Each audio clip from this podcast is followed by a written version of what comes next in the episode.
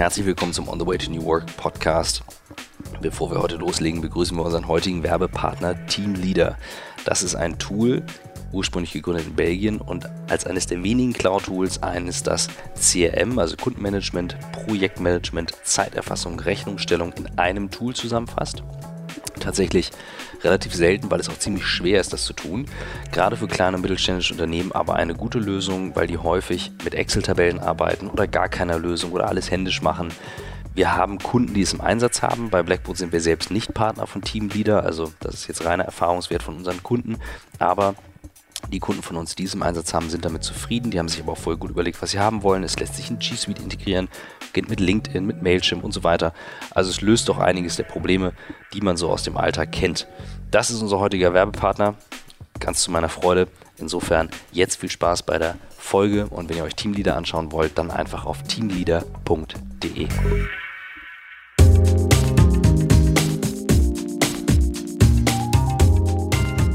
Herzlich willkommen zum On the Way to New Work Podcast. Leider heute ohne Christoph Magnussen, weil wir das spontan bei uns zu Hause machen, sondern nur mit Michael Trautmann. Und ich habe heute einen Gast, auf den ich mich besonders freue. Fabian Matthias, du bist 23 Jahre alt, bist Student an der Zeppelin-Uni und hast äh, in deinem jungen Leben schon eine Menge hingekriegt. Und ich bin ganz, ganz froh, dass du heute hier bei mir bist. Vielleicht stellst du dich mal selber vor, wo kommst du her? Wie bist du zu dem jungen Mann geworden, den ich vor drei Tagen kennengelernt habe? Ja, hallo. Ich freue mich sehr, hier sitzen zu dürfen. Erstmal danke dafür. Ähm, genau, mein Name ist Fabien. Ich bin in Berlin ähm, aufgewachsen mit einer französischen Mutter, einem deutschen Vater. Ähm, habe auch ein deutsch-französisches Abitur anschließend gemacht und ähm, genau bin nach ein paar Umwegen anschließend an der Zeppelin-Universität gelandet und, Was waren das für ähm, Umwege? Ja, ich habe ähm, also erstmal nach dem Abitur diverse Praktika äh, gemacht, äh, beim Fotografen, beim Architekten, ich war beim Tagesspiegel ähm, und bin dann anschließend für ein Praktikum ähm, nach Nepal gegangen und habe dort in der Schule unterrichtet. Und, ähm, wie bist du an das, ich meine, wie, wie kommt man als, als junger, gerade mal mit dem Abitur fertig, an einen solchen Job, also Lehrer für, für Schüler Nepal zu sein? Genau, also um ganz ehrlich zu sein, im Nachhinein war das ein bisschen Humbug. Ähm, ich glaube nicht, dass man als 18-Jähriger, 19-Jähriger in der Lage ist, ähm, groß irgendjemandem irgendwas beizubringen, wenn man eigentlich die ganze Schulzeit immer alles vorgekaut bekommen hat.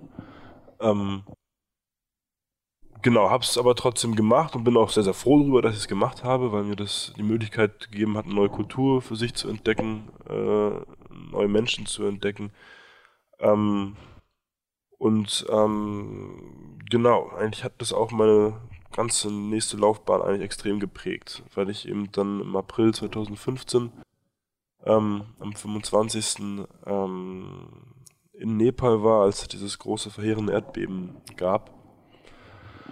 Und ähm, das hat das Leben von vielen Menschen auf den Kopf gestellt, auch meins.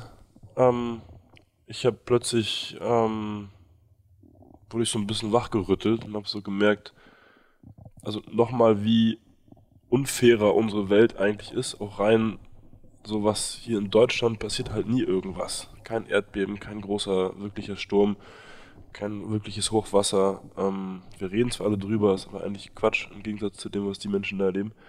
Ähm, und ich habe halt, ähm, ja, stand halt vor der Wahl, ähm, entweder gehen oder eben bleiben. Und ähm, wir haben uns damals fürs äh, Bleiben entschieden. Wir sind ähm, Vicky und Alina, zwei weitere Deutsche, die mit mir in dem Moment dort waren. Und ähm, ja, wir haben uns ähm, sind erstmal zum Krankenhaus gefahren und haben dort unsere Hilfe angeboten nach dem Beben. Wie, äh, jetzt erklär doch mal ganz kurz, wie das Beben genau, wie ihr es erlebt habt. Also wo wart ihr zu dem Zeitpunkt? Wie habt ihr es erlebt?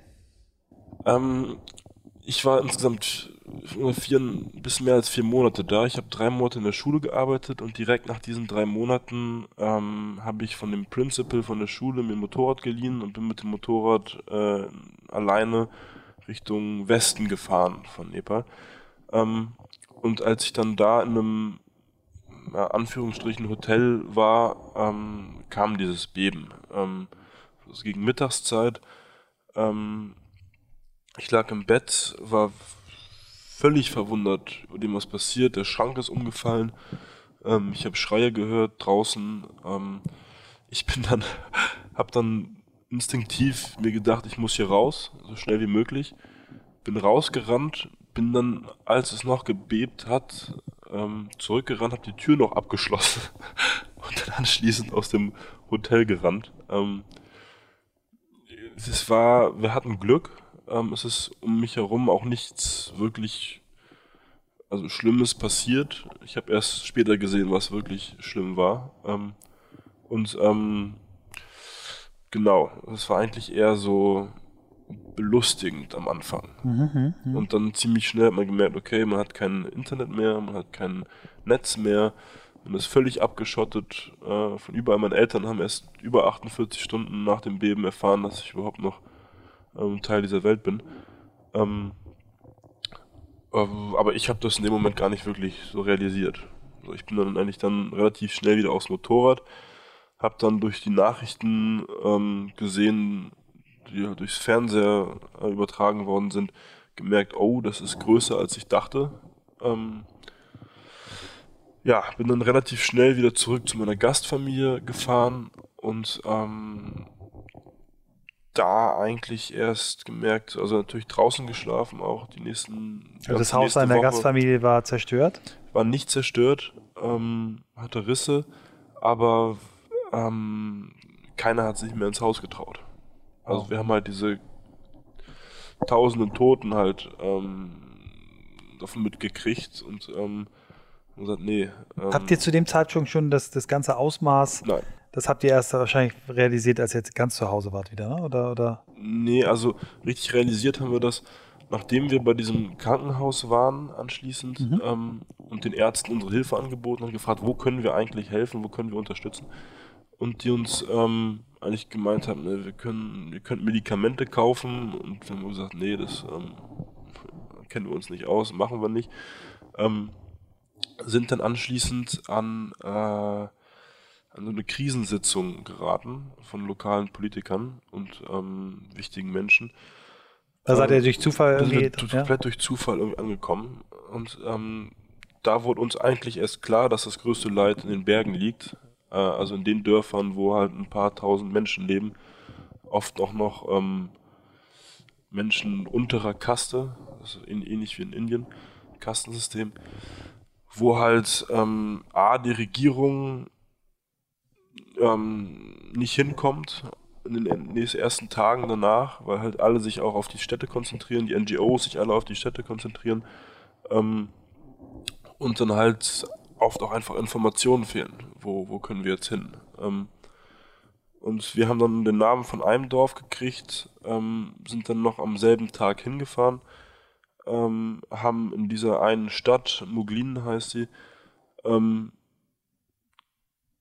eigentlich sämtliche Kilo Reis aufgekauft, die wir noch finden konnten. Das habt ihr von eurem eigenen privaten das Geld? Das haben wir noch vom ne? eigenen privaten Geld gezahlt.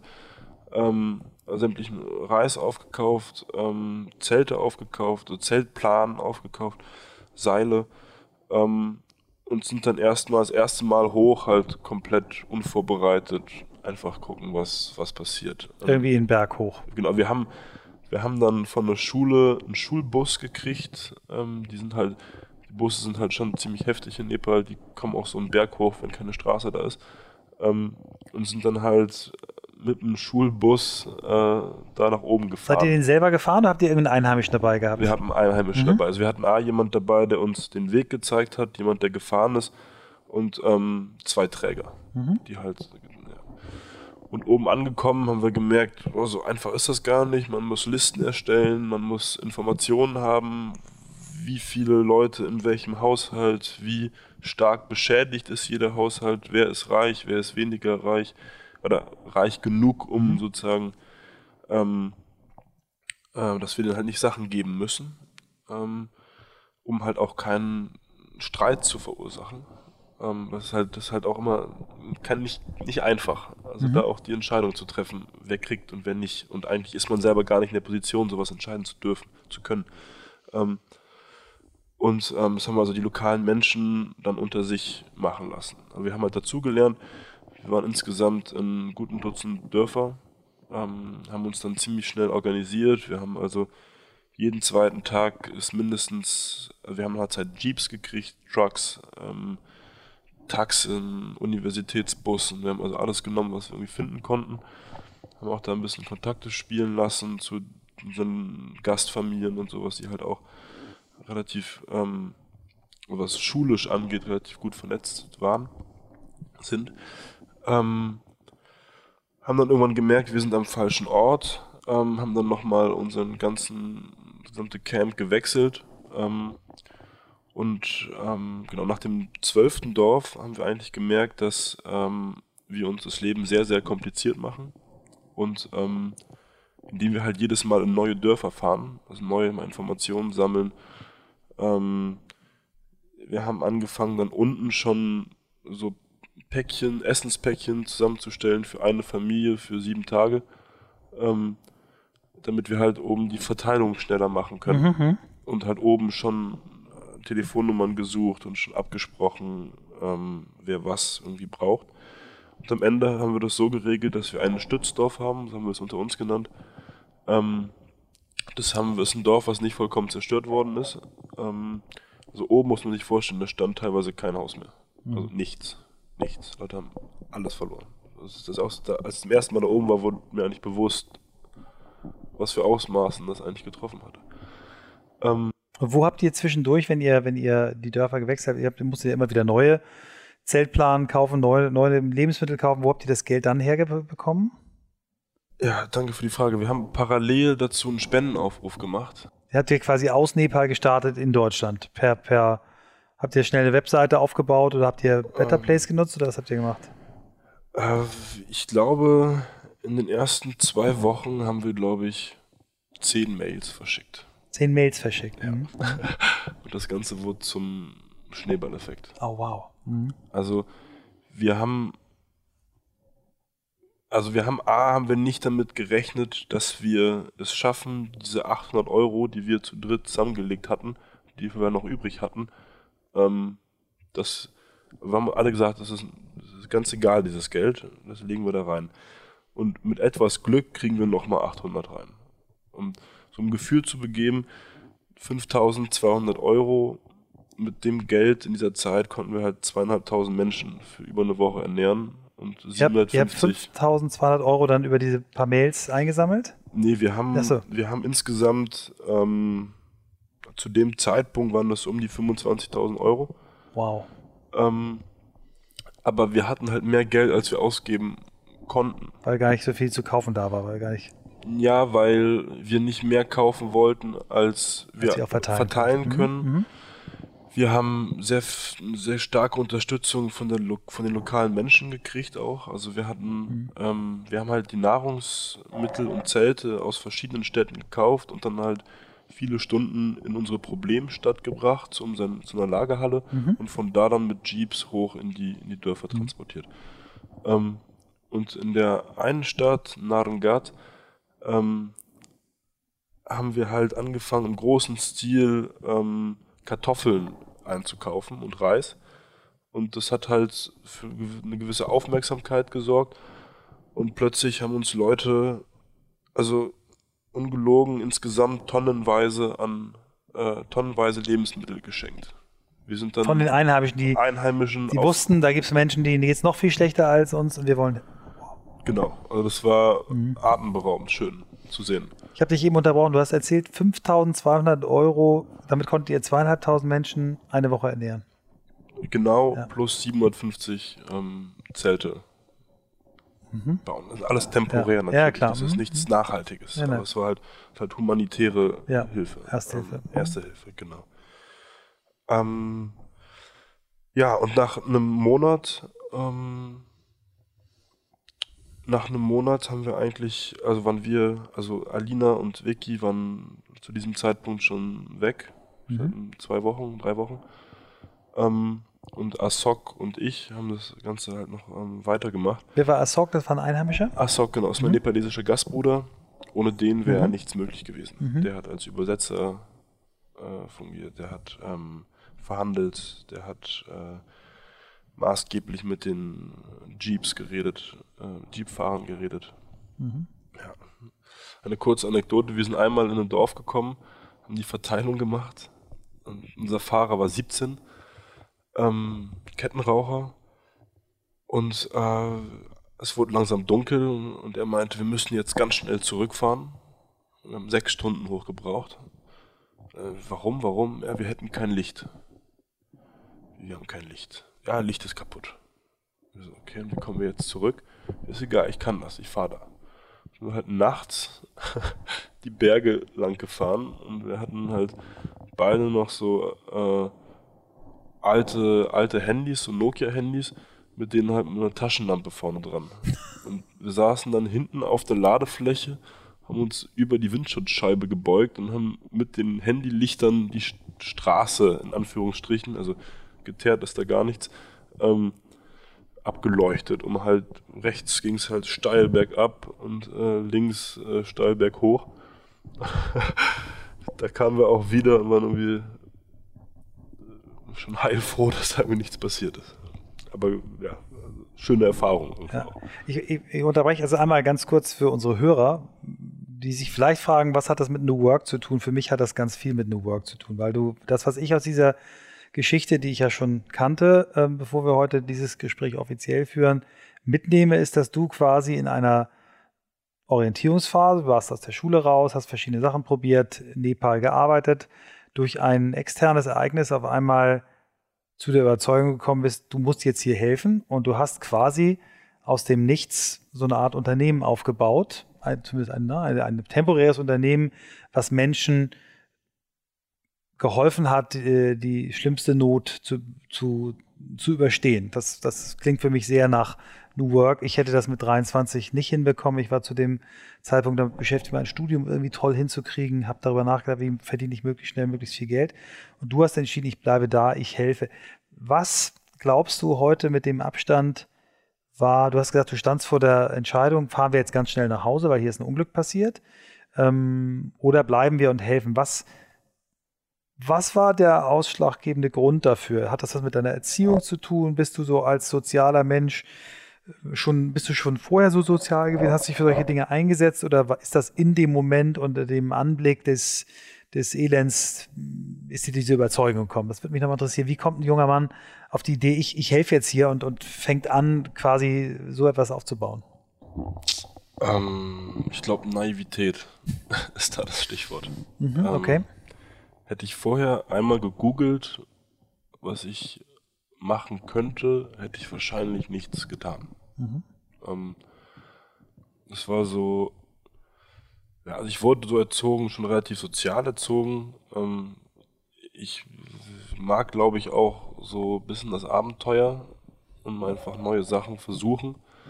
Ähm, und ich glaube, es war diese Kombination zwischen Abenteuerlust und Naivität, hat, wir versuchen es einfach mal. Mhm. Ähm, und auch der erste Schritt war, okay, wo müssen wir hin? Der zweite Schritt ist, wie kommen wir dahin und was brauchen wir? Und dann einfach gemacht, ohne zu überlegen. Also wie eine Expedition, euch von Schritt zu Schritt nach vorne bewegt. Genau, ja. nur keine geplante. Was haben, ja genau, was haben deine Eltern zu dem Zeitpunkt? Haben die versucht, sich zurückzuholen oder haben die sehr schnell gemerkt, äh, unser Junge bewirkt da gerade was wirklich Gutes und wir unterstützen ihn eher, indem wir vielleicht auch ein bisschen, bisschen Geld schenken? Ähm, die haben meiner Meinung nach was sehr Cleveres gemacht. Die haben mich nicht zurückgeschickt. Mhm. Ähm, die haben auf der einen Seite, also meine Mutter, die hat gemeint, sie hat gespürt, dass ich noch am Leben bin nach dem Beben. Und dann auch 48 Stunden später, als mich dann gemeldet hat, waren sie natürlich heilfroh, aber sie wussten irgendwie, mir geht's noch gut. Richtig Angst hatten sie an dem Zeitpunkt, als das zweite große Beben kam mhm, mhm, und sie gesagt haben, wie doof sind wir als Eltern, wenn wir unser Kind nicht zurückschicken, obwohl wir wissen, es werden weitere Beben kommen. Und ja. es gab täglich Beben. Mhm. Also ich habe hunderte Beben miterlebt, aber es gab ja zwei sehr, sehr, sehr große Beben. Ähm, genau, aber ich, ich, also mir wurde wenig verboten als Kind. Mhm. Ähm, und deswegen hatte ich auch viele Möglichkeiten immer. Und ähm, Ja, meine Eltern haben mir wenig Angst gemacht. Toll. Ich glaube, das war sehr Mhm, ausschlaggebend. Ähm, du, du warst insgesamt wie lange dann, dann seit sagen wir, Beginn erstes Erdbeben, bis du dann das erste Mal wieder nach Hause gefahren bist? Wie lange warst du da quasi im Einsatz? Ähm, fünf Wochen. Fünf Wochen und wahrscheinlich fünf Wochen ohne einen Tag Pause. Völlig, äh, also physisch und psychisch eigentlich fertig. Mhm. Ähm, ich kann mich erinnern, es gab- wir hatten einen Motorradunfall nach dreieinhalb Wochen, ähm, wo ich halt einen Tag lang im Krankenhaus sitzen musste und mein Gastbruder, der sich die Hand gebrochen hatte. Ähm, Ihr beide seid mit dem Motorrad um. er ist mit, er hat ein Kind äh, angefahren. Mhm. Das war halt schon, das war halt schon schrecklich genug. Ähm, und ich musste dann halt einen ganzen Tag im Krankenhaus sitzen. Und das hat mich, ähm, das klingt jetzt ein bisschen absurd, aber das hat mich äh, beruhigt. Ich musste den ganzen Tag sitzen. Okay. So, Mhm, das war mhm. halt irgendwo sehr, sehr wichtig, dieser Mhm. eine Dass Tag. du überhaupt mal ein bisschen verschnauft hast. ne? Ja, und auch mal ein bisschen anfangen zu denken und zu, was eigentlich passiert. So, und was ist generell überhaupt passiert. Ähm, genau. Dann haben wir eigentlich, als wir gemerkt haben, fünf Wochen danach haben wir gemerkt, okay, wir sind jetzt mittlerweile bei über 30.000 Euro. Ähm, was machen wir jetzt damit? Ähm, habe mich mit verschiedenen Organisationen getroffen.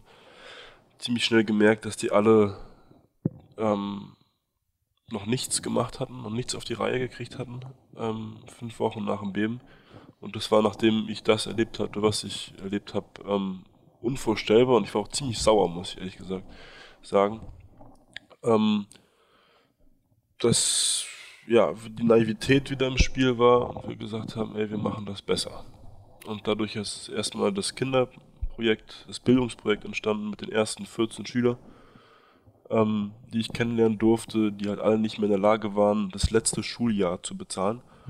Und wir gesagt haben, okay, ein Jahr, das ist überschaubar, ich weiß, wann es zu Ende ist, ähm, das Geld ist da, wir bezahlen das letzte Schuljahr von diesen 14 Kindern. Alle haben die Schule jetzt mittlerweile geschafft. Ähm, zehn von denen so gut, dass sie aufs College gehen. Und diese zehn unterstützen wir jetzt auch weiter. Mittlerweile sind es jetzt 19 Kinder, Mhm. die wir da haben. Als zweites ist dann das Häuserbauprojekt gekommen. Das haben wir ähm, eigentlich hauptsächlich nur finanziert. Äh, umgesetzt wurde das äh, maßgeblich von ähm, einer äh, Hilfsorganisation aus Leipzig, Nepalmed, Mhm. ähm, die sich um den ganzen Bau gekümmert hat. Da sind jetzt ein Dutzend Häuser entstanden und zwei Schul- also Klassenräume. Ähm, anschließend kam unser, äh, oder dann bin ich eigentlich auf die, Aufmerks äh, auf die ZU aufmerksam geworden. Ähm, habe mich dann doch entschieden zu studieren. Mhm. Ähm, und dann auch noch äh, Privatuni, was also für meine Mutter, glaube ich, ein Problem war, ist. Mhm. Ähm, alle so ein bisschen so, aha, da gibt irgendwie Geld jetzt dafür aus, man kann doch super irgendwo auch anders studieren. Aber ich glaube, es war die richtige Entscheidung, ähm, weil ich da ein super Team gefunden habe, welches mich unterstützt. Ähm, und äh, wir mittlerweile ich, 14 Leute an der Zeppelin-Universität sind, die sich da für diese Sache einsetzen. Genau, ja, du hast dann irgendwann gesagt, aus dieser Ersthilfe, die du geleistet hast, soll ein, ein langfristiges Engagement für dieses Land in diesem Land sein und hast einen Verein gegründet, der wie heißt? Genau, der Verein heißt Nepals, also Paul als äh, Kumpel, Freund von Nepal. Ähm, mit dem auch Gedanken, dass wir halt keine, also wir wollen keine klassische Entwicklungshilfe machen. Wir wollen auch nicht der Besserwisser sein, der in das Land kommt und erzählt, was sie jetzt brauchen. Ähm, das ist oft gar nicht so einfach, eine, eine Tat umzusetzen.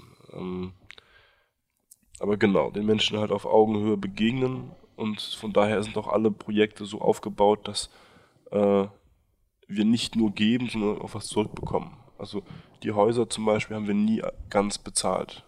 Ähm, ein gewisser Prozentteil haben sie immer selber gezahlt, so viel sie halt eben können. Ähm, Im IT-Projekt, äh, was ich gleich nochmal vorstellen werde, da zahlt das Krankenhaus ähm, den größten Teil selbst. Ähm, die Kinder müssen auch durch diese Patenschaften etwas zurückgeben. Ähm, Genau, vom Wasserprojekt ganz abgesehen. Mhm. Großartig. Und ähm, du hast quasi dann mit dem Start an der, an der ZU gleichzeitig den, den, den Verein gegründet und hast das quasi parallel ähm, gemacht. Wie, wie muss ich mir das vorstellen? Du, du hast ja also das Studium, ich, du studierst, studierst ja mit meinem ältesten Sohn dort zusammen ähm, und merke, wie viel Zeit der investiert fürs Studium. Ähm, ich stelle mir das bei dir schwierig vor, dass du genauso viel Zeit investierst. Wie, wie ist so deine Aufteilung? Wie machst du das? Wie organisierst du dich? Ähm, ja, tut mir leid für meine Eltern, die das vielleicht gerade mithören oder sich irgendwann anhören. Das Studium ist halt leider immer ein bisschen zweitrangig. Ja. Ähm, weil ich halt auch, ja, da irgendwie das Gefühl habe, konkret was bewegen zu können. Und das natürlich eindeutig mehr anspornt als die Theorie, die dahinter steckt. Ähm, ja, also ich, ich studiere auch, mhm. ähm, aber arbeite eigentlich maßgeblich für, für Nepal. Mhm. Ähm, aber dieses Glück, eben noch diesen theoretischen Ansatz dahinter zu haben, der mir halt sehr wertvoll ist. Mhm. Unterstützt die Uni dich auch? Geben die dir Möglichkeiten, Räume, äh, Coaching? Ja, ja. Mhm. Ähm, also die Unter Uni unterstützt mich indirekt, indem sie mir halt die Möglichkeit gibt, Menschen kennenzulernen, die das überhaupt interessant finden, was ich mache. Mhm. Und das ist mir erst auch Mitte des zweiten Semesters erst klar geworden. Am Anfang wusste eigentlich keiner wirklich, was ich mache, weil ich auch dachte, keiner interessiert das wirklich. Ähm, dann gemerkt, dass das, äh, ich habe mich getäuscht, war auch sehr froh darüber, dass ich mich da getäuscht habe. Ähm, genau, also einerseits eben durch die Menschen, die da mitmachen, andererseits auch äh, die Plattformen und die Netzwerke, die mir dort geboten werden. Ähm, wir haben, ähm, kriegen manchmal Räume zur Verfügung gestellt. Wir, wir ich sitze mit ähm, jemand zusammen, der mich auch coacht, der mir sagt, wie, wie er es sieht, wie er es machen würde. Ähm, und das ist auch sehr, sehr wichtig, weil ich höre halt oft, das ist super, was du machst, aber das ist nicht das, was ich eigentlich brauche. Ich brauche eigentlich jemanden, der sagt, das ist kompletter Quatsch. Mhm. Mach mal lieber so und so. Gechallenged werden, ja. Genau. Mhm. Ähm, ja. Sehr schön. Die, ähm, die Studentinnen und Studenten, die das da mit dir machen, die, äh, wie, wie hast du die gewonnen? Hast du irgendwie einen Aushang gemacht oder, oder, oder wie, wie bist du an die rangekommen? Oder hast du mal einen Vortrag gehalten? Genau, ich habe ganz am Anfang einen Vortrag gehalten, ähm, ein bisschen über die Geschichte erzählt, weil ich auch gemerkt habe, ähm, ich würde das Ganze gerne teilen, weil ich halt auch nie wirklich drüber reden konnte, weil keiner wirklich verstanden hat, was es eigentlich ist. Ähm, und ähm, ja, anschließend habe ich mir eigentlich ähm, als Vorsatz gesetzt, ich werde niemals jemanden fragen, ob er mitmacht. Mhm. Ähm, und das habe ich auch nie gemacht. Okay, also du hast quasi erzählt von dir, von deinen Projekten und hast dann gesagt, okay, Botschaft ist draußen, wenn jemand es möchte, dann wird er kommen. Und so ist es passiert. Ja. Genau, also ich habe nie jemanden, bewusst nie jemanden gefragt, ob er mitmachen möchte. Ähm, und je, zu jeder Person, die ich mit, die mitmachen möchte, sage ich auch eigentlich immer zwei Sachen. A, ähm, wir greifen direkt im Leben von Menschen ein. Und das hat auch immer irgendwo negative Auswirkungen. Und dem muss man sich bewusst sein. Man kann nirgendwo hingehen und nur Gutes tun. Das gibt's nicht. Ähm, oder, Sag mal Beispiel, was meinst du mit negativen Auswirkungen? Naja, indem man, ähm, man zerstört in gewisser Weise Kultur, man zerstört in gewisser Weise, es ist minimal, mhm. aber es ist trotzdem der Fall. Der ähm, Nachbar ist neidisch, wenn du jemandem das Haus baust. Mhm. Genau, es führt immer irgendwo ein bisschen auch zu Konflikten. Und ähm, die Konflikte sind auch Anfang vielleicht gar nicht, merkt man die gar nicht. Mhm, mhm. Erst im Nachhinein wird man sich bewusst, oh, wir haben in dem Dorf eine Wasseranlage gebaut, in der nicht. Ähm, das führt zu Problemen. Und ähm, die zweite Sache ist, es wird nie funktionieren. Ähm, das ist mir sehr wichtig. Manchmal arbeiten wir sehr lange an einer gewissen Idee und die funktioniert halt einfach nicht. Ähm, und damit muss man leben können. Das ist gar nicht so einfach. Mhm. Ähm, auch für mich immer noch nicht einfach, obwohl ich mit diesem Grundsatz versuche zu leben. Also du, du, du, bereitest quasi dann deine, deine Mitstreiter darauf vor, dass es auch Rückschläge gibt, dass bestimmte Dinge, dass du nie fertig sein wirst, weil immer wieder was Neues passiert ist. Ja. Mhm. Ja. Aber so ein Team zu leiten, insgesamt 24 äh, junge Leute, die da mitmachen, ist eine große Challenge für mich, die äh, auch nicht immer gut funktioniert, weil ich was A noch nie gemacht habe. Ähm, B anderen Leute ungern auf die Finger haue ähm, und diese Kombination halt nicht immer gut ist. Mhm. Wir haben das große Glück, äh, eine wirklich unfassbar tolle Zuhörerschaft bei diesem Podcast zu haben. Also viele junge Menschen, die äh, jede Folge hören, ähm, viele Menschen, die auch reagieren. Also viele unserer, unserer Gesprächspartner haben uns berichtet, dass sie danach Kontakte bekommen haben, dass Geschäfte entstanden sind. Und meine Hoffnung ist, dass auch ähm, das, was du erzählst, äh, oder besonders das, was du erzählst, die Leute erreicht. Und von daher würde ich dich bitten, auch ruhig mal zu sagen, was, was euch fehlt. Ne? Also äh, was, was können jetzt Zuhörer, die, die das hören, äh, beisteuern? Also ähm, ist es Geld? Ist es, äh, sind es noch weitere Kontakte? Sind es Firmen? Sind es Schulungen? Du hast gestern im Vorgespräch zu mir mal gesagt, dass du dir wünschen würdest, äh, auch ein Coaching zu kriegen. Wie macht man eigentlich gutes Fundraising? Ne? Vielleicht erzählst du mal so ein paar Sachen, die euch helfen würden. Ja. Wir haben mehrere Fundraising-Kampagnen gestartet, die sind alle ähm, sehr schlecht ausgefallen, mhm. ähm, weil wir halt alle von Null angefangen haben. Und eigentlich, was wir eigentlich am meisten bräuchten, ist jemand, der sich mal mit uns zusammensetzt oder zusammen telefoniert, Erfahrung teilt, sagt, wie, wie macht man eine richtige Fundraising-Kampagne, wie motiviert man ein Team, das ehrenamtlich arbeitet. Ganz wichtiges Thema, wo ich sehr viel Energie reinstecke und oft merke, es ist umsonst oder es kommt nicht so an, wie ich es mir gerne vorstelle. Ähm, wie ähm, macht man einen, einen richtigen Pitch? wie tritt man vor Unternehmen auf?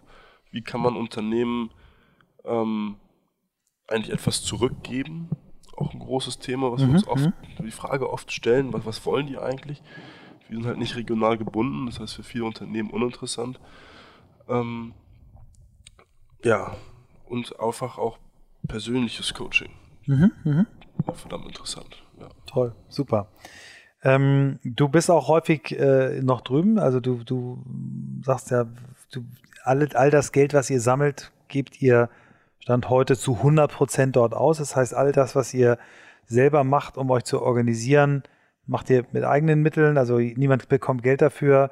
Flüge mal von deinen Eltern, mal von der Firma. Aber das heißt, es wird immer das, was für Projekte gespendet wird, wenn du sagst, ich habe ein Wasserprojekt, ich habe ein Bildungsprojekt, ich habe ein Hausbauprojekt, geht 100 Prozent rüber. Das ist, glaube ich, wirklich, äh, gibt es auf der Welt, glaube ich, kaum Organisationen, die so arbeiten. Ähm, das heißt, Flüge würden euch auch helfen, wenn jetzt zufällig jemand von der Lufthansa zuhört ähm, und sagt, ich, äh, ich habe hier mal fünf Flüge oder zehn, würde auch helfen, alles da. Ähm, aber erzähl mal, wie, wie, wie, wie organisierst du es, diesen Transfer von hier nach drüben? Wie, ähm, bist du immer alleine drüben? Nimmst du mal Leute mit? Wie, wie muss ich mir das vorstellen? Mm, also die meiste Zeit bin ich alleine drüben. Wir haben natürlich ein ziemlich gutes Netzwerk vor Ort. Wir haben äh, äh, meinen Gastbruder, ohne den würde da sehr wenig laufen. Ähm, und hatten auch über längere Zeit andere Angestellte vor Ort.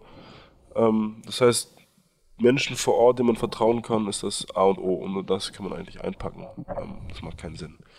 Ähm, Genau, ansonsten, ich freue mich immer sehr, wenn jemand aus dem Team mitkommen kann. Das ist mittlerweile eigentlich nur einmal wirklich geschehen mit Oscar, der drüben war. Ähm, aber Ziel, auch mein persönliches Ziel ist es, so viel wie möglich Leuten aus dem Team diese Reise zu ermöglichen. Mhm. Ähm, und dann halt besonders jetzt für diesem Wasserprojekt, wo wir halt versuchen, aus dieser Entwicklungshilfe rauszukommen hin zu seinem sozialen Unternehmertum. Äh, also dem Ziel, eigentlich ein soziales Problem durch unternehmerisches Handeln zu lösen, mhm. ähm, äh, werden wir immer wieder Leute vor Ort brauchen. Ähm, wir haben natürlich sehr wichtige Leute vor Ort, unter anderem auch Praktikanten aus äh, Europa, ähm, Österreich, Deutschland, Frankreich, ähm, die äh, jetzt eigentlich bis August immer ist immer jemand vor Ort. Ähm, ohne die Praktikanten wäre das auch kaum möglich. Auch hier nochmal, ähm, die Praktikanten werden nicht bezahlt, zahlen, zahlen Flüge alleine, zahlen Unterkunft alleine. Auch das würde ich gerne ändern. Mhm. Das heißt, momentan sind wir noch bei 100 Prozent, Betonung auf noch. Ich ja. weiß nicht, wie lange das noch möglich ist. Ja. Ähm. Aber ich finde deinen, deinen Ansatz sehr schön, dass du sagst, eigentlich äh, schwebt dir nicht vor eine Stiftung oder na, das nächste Uni, sondern ein, äh, du glaubst an soziales Unternehmertum, das tue ich auch. Also Social Entrepreneurship, äh, warum sollen nicht Menschen, die etwas Gutes tun, auch davon leben können? Ne? Also ich ja. habe dir im Vorgespräch gesagt, wenn das deine große Lebensaufgabe ist, dann lass doch mal darüber nachdenken, wie kannst du das es so gestalten, dass es dein Beruf wird. Ne? Also es gibt ja. wunderbare Beispiele dafür.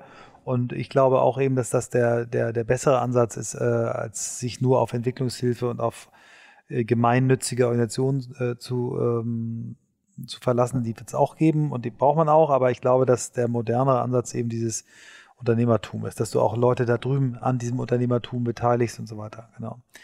Ähm, wie, wie ist jetzt so dein, dein Plan? Du, du wirst jetzt noch, dein Studium willst du fertig machen? Das, da bist du auch ehrgeizig. Du willst auch nicht länger studieren, hast du mir gestern erzählt. Du willst es in, in, in, in an der Zeppelin studiert mir ja acht Semester für einen Bachelor. Und hast du schon Pläne, wie, wie es danach weitergeht? Oder bist du im Moment so, dass du sagst, Step by Step, so wie deine, deine erste Expedition in Nepal? Ähm, also jedes Mal im Leben, wenn ich mir irgendwas vorgenommen habe, was über drei Monate im Voraus irgendwie geplant werden sollte, mhm. ist immer völlig anders gekommen. Okay. Ähm, von daher habe ich noch keinen wirklichen Plan, wie es später aussehen soll. Ich lasse mich überraschen, aber ich, ich weiß, dass im Endeffekt alles gut wird und ich weiß, dass ich auch was finden werde, was mir Spaß macht. Und Nepal wird in irgendeiner Form eine Rolle spielen? Nepal wird immer in meinem Leben irgendeine Form, ja, irgendeine Rolle spielen. Mhm. Was hatte ich an Nepal? Ich habe mit Oskar lange Gespräche darüber geführt äh, und ich habe euren, euren, Film, die ihr gemacht habt, die man ja auch auf YouTube sehen kann, die werden wir verlinken, äh, selber gespürt, ähm, was, was, was euch da wahrscheinlich so begeistert. Aber was, was, was ist für dich, wenn du es jetzt versuchst, in Worte zu formulieren, was begeistert dich an Nepal?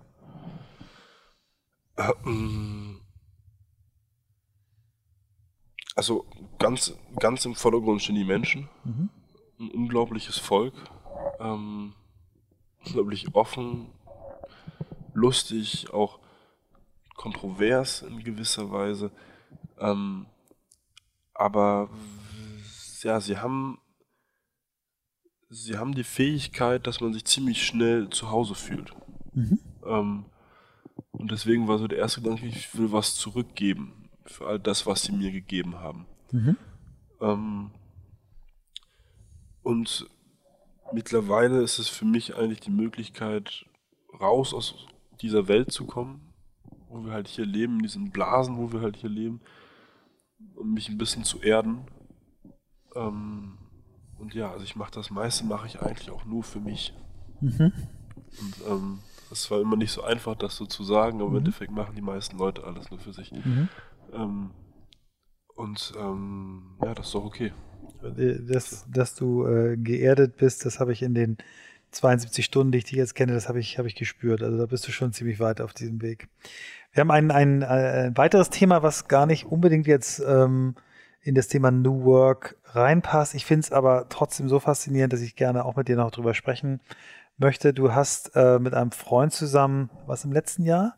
Ähm, ja, 2016. 2016, also im vorletzten Jahr, genau, im vorletzten Jahr ein Experiment gemacht, eine Art, ja, ich weiß gar nicht, Urlaub und Experiment gemischt, ähm, äh, das mich so unfassbar fasziniert hat, hat mich an einen eigenen Urlaub erinnert, aber ihr habt es viel extremer gemacht als wir damals.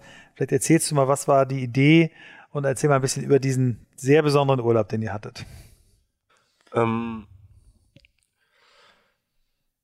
ja, also ich, um die Geschichte kurz zu erzählen, wir saßen zusammen beim Bier abends irgendwann und es ging eigentlich hauptsächlich darum, der Mensch sei schlecht. Mhm. Und ähm, wir haben gesagt, nein, das stimmt nicht, ähm, der Mensch ist nicht schlecht. Und ähm, das ist irgendwie in meinem Kopf hängen geblieben. Und dann ähm, haben wir Das war eine größere Gruppe? Das war eine größere, mhm. ja, mhm. vier, fünf Leute eigentlich. Okay. Mhm. Ähm, und dann ähm, kam irgendwann die Idee, dass wir halt machen, okay, wir wollen mal versuchen, den Menschen mal richtig kennenzulernen. Und ähm, dadurch ist eigentlich der Traum entstanden, einmal ohne nichts loszulaufen und ähm, also mit nichts, ohne mit nichts, genau, genau, mit, nichts sorry, mit nichts, ohne alles oder mit nichts, mhm, genau, äh, loszulaufen mit einem bestimmten Ziel. Und da haben uns auch zwei Franzosen sehr inspiriert, die sowas sehr Ähnliches schon gemacht haben in Frankreich. Ähm, und ähm, ja, da sind wir also losgelaufen. Wir sind in Friedrichshafen gestartet. Ähm, in Unterhose. Wir hatten einen Rucksack bei. also eine Boxershort war das. Genau, ja, so ja, eine, genau. eine Boxershort, mhm. äh, ein paar Schuhe, ein paar Socken, ähm, einen Rucksack mit ähm, einem Schlafsack drin. Und ähm, unser großes Ziel war es, am Mittelmeer eine Nacht auf einer Yacht zu verbringen. Und ähm, genau, es war halt, unsere Eltern meinten, das ist Quatsch, nach zwei Tagen werden wir euch irgendwo einsammeln, halb verhungert und verdurstet. Ähm, wir auch ziemlich skeptisch. Auch das mit der und in Boxershorts loslaufen ist eigentlich auch, die Idee ist eigentlich am selben Tag entstanden, als wir loslaufen wollten. Wir standen da im Bad und meinten, nee, wir, wir sind da völlig kirre. Ähm, wenn wir schon ohne Geld loslaufen, dann können wir eigentlich auch nackt loslaufen. ähm, fürs nackig loslaufen haben wir es doch nicht entschieden, haben dann ja. die Boxershort anbehalten. Mhm. Ähm, aber genau, so, so fing das Ganze an. Ihr habt eine Kreditkarte und ein Handy, Handy mitgenommen, aber nur so als Lebensversicherung. Das habt ihr aber beides nicht benutzt, ne? Haben wir beides, genau, haben wir alles nicht benutzt. Ähm, also wir haben auch kein Geld angenommen, ähm, wollten also bewusst so lange wie möglich kein Geld anfassen. Ähm, und genau, Ziel war das, in Austausch zu treten mit den Menschen und uns, besonders uns eigentlich zu zwingen, Menschen ansprechen zu müssen. Mhm, mh. ähm, und, und, damit den Beweis zu bringen, dass Menschen grundsätzlich eher gut sind als schlecht und auch eher mitfühlend. Ähm, genau. Mhm. Genau, also die meisten Leute im Nachhinein haben eigentlich gar nicht das Gefühl gehabt, uns zu helfen, sondern die haben eigentlich allen immer nur sich selber geholfen, um halt auch irgendwo auch Teil dieser Geschichte, dieser Reise zu sein. Weil ich meine, wir haben die Reise nicht zu zweit gemacht, wir haben diese Reise zu Hunderten gemacht. Mhm. mhm. Ähm, das ist auch, was die Reise so schön gemacht hat, weil ich bin mir sicher, dass diese ganzen Menschen, die uns Essen gegeben haben, die, bei denen wir geschlafen haben, mit denen wir Bootstouren gemacht haben oder geflogen, geflogen sind oder auf der Yacht waren oder uns im Schnee gewälzt haben im August, ähm, dass die diese Geschichte auch weitertragen mhm, mhm. und damit eben auch positive Energie in die Welt äh, mhm, mhm. bringen. Genau, also sozusagen die erste Challenge war Kleidung zu finden. Mhm. Wir haben also einfach bei Menschen geklingelt und haben gesagt, äh, gefragt, ob sie nicht äh, Anziehsachen hätten, die sie nicht mehr brauchen. Eigentlich hat das jeder im Kleiderschrank zu Hause, irgendwas, was er seit Jahren nicht mehr getragen hat. Ähm, und, ähm, wir sagen, Habt ihr gleich eure Geschichte erzählt war, oder, oder musstet ihr das nicht beim ersten Mal? Doch, wir haben unsere mhm. Geschichte eigentlich ähm, sehr oft erzählt. Äh, mhm. Weil das natürlich ja, um auch so ein bisschen zu erklären, was wir machen. Wir haben sie immer weniger erzählt, aber besonders mhm. am Anfang, wo wir halt auch noch ziemlich unsicher waren und eigentlich mhm. so keine Ahnung hatten, wo, was passiert jetzt eigentlich und können wir uns eigentlich auf diese, äh, auf diese Freiheit eigentlich überhaupt einlassen. Mhm. Ähm, ja, also so, ich war noch nie in meinem Leben war ich so frei. Mhm. Das hast du mir gestern erzählt. Das ist wirklich, ich habe dich gestern gefragt, ähm, was war dein, dein, dein ganz großes Gefühl während dieser Reise? Und du hast gesagt, es war Freiheit, ja. Ihr ja. habt aber auch mal Angst gehabt oder oder ähm, oder? Also nicht Angst im Sinne, wir wissen nicht, was, was morgen ist. Ähm, wir hatten einmal Angst, wo wir halt nachts äh, auf 3200 Meter geklettert sind und halt äh, Gewitter und ähm, äh, man hörte Steinlawinen im Hintergrund und ähm, wir da zu dritt mit dem Bergführer, der uns da hochgebracht hat, äh, damit wir da ein paar Tage in seinem, äh, in seinem Haus da oben arbeiten können. Ähm, das war ja Teil des Plans, dass ihr gesagt habt, ihr wollt gerne auch was zurückgeben, ne? wenn euch jemand äh, einen Schlafplatz gibt, was zu essen gibt, dann habt ihr geholfen, irgendwie äh, eine Hütte aufzuräumen, äh, Genau, wir ja. haben vom Bootputzen bis hin zu Pizza, äh, Pizza machen auf dem Rock Festival, äh, Campingplatz fegen, Auto saugen, ähm, Steine transportieren oder einfach nur einen schönen Abend mit neuen Menschen äh, zu verbringen, eigentlich alles, alles gemacht. Wahnsinn. Und ihr, ihr habt insgesamt ähm, wie viele Tage auf dieser Reise zugebracht? Wir waren insgesamt 27 Tage unterwegs, ähm, haben von diesen 27 Tagen viermal draußen geschlafen, davon eigentlich nur einmal ungewollt. Ähm, haben unglaubliche Menschen kennengelernt, auch auf so einer zwischenmenschlichen Ebene, die halt viel, viel intensiver war als, äh, als davor, weil für uns auch die Challenge war, wie gewinnt man Vertrauen, was man ähm, auch geben möchte, so schnell, so schnell wie möglich. Und dann habe ich gemerkt, dass so persönliche Fragen halt irgendwie ausschlaggebend sind. Und ich bin mir sicher, dass uns viele Menschen Sachen erzählt haben, die sie sehr engen Verwandten, engen Freunden noch nie erzählt haben. Und mhm, wir haben mhm. teilweise haben wir Menschen kennengelernt und innerhalb von Stunden war diese Beziehung, die wir hatten, so eng, dass wir hatten alle Tränen in den Augen, als wir, als wir gegangen sind. Und das war irgendwie zwischenmenschlich so wertvoll, dass äh, ja.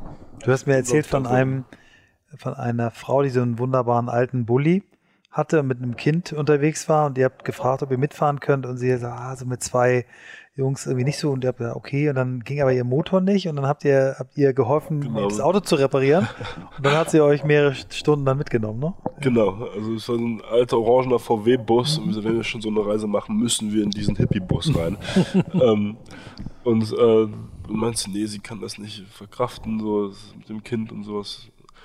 Dann konnte sie nicht losfahren und haben eine halbe Stunde lang hin und her geschoben, das Auto. Und dann hatten wir eine super Fahrt und wir sind so immer noch im Mail-Austausch mit denen.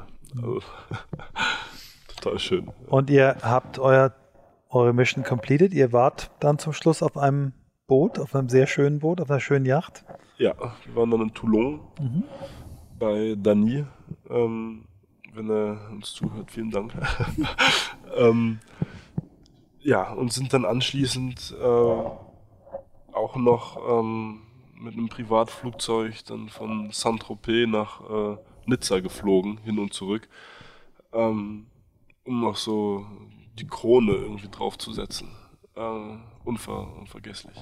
Und ihr, ihr wollt äh, im nächsten oder übernächsten Jahr wieder so eine Tour machen und habt äh, Genau, diesen, diesen Sommer stehen zwei Optionen zur Verfügung. Äh, das eine ist, wir wollen, äh, also entweder wir wollen ein Baumhaus bauen im Nationalpark in England und da eine Nacht schlafen oder Marshmallows grillen auf dem Vulkan in Italien. Sehr schön. Ähm, Lieber Fabian, ich wünsche dir alles, alles Gute auf dieser Reise. Ich wünsche dir alles, alles Gute für dein Nepal-Projekt. Ich bin wirklich gespannt, ähm, was wir von dir noch sehen. Ich werde dich dir nicht fragen, wovon du träumst, weil ich bei dir spüre, dass du, dass du anders tickst, dass du nicht dir die große Vision aufbaust, auf der alles hinausläuft, sondern dass du jemand bist, der, der Möglichkeiten und Chancen ergreift und sehr stark zupackt. Ich finde es großartig. Ich äh, habe in deinem Alter, wie ich vorhin schon gesagt habe, äh, noch nicht so differenziert gelebt und ähm, ich bin wirklich froh und glücklich, dich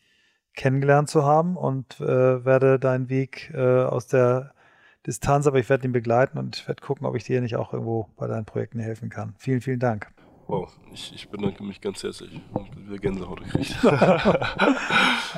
du wirst bestimmt nochmal wiederkommen, wenn du ein, äh, eine weitere, wenn ein weiteres Kapitel auf deiner Reise gegangen bist. Vielen Dank. Ich mich freuen. Dankeschön.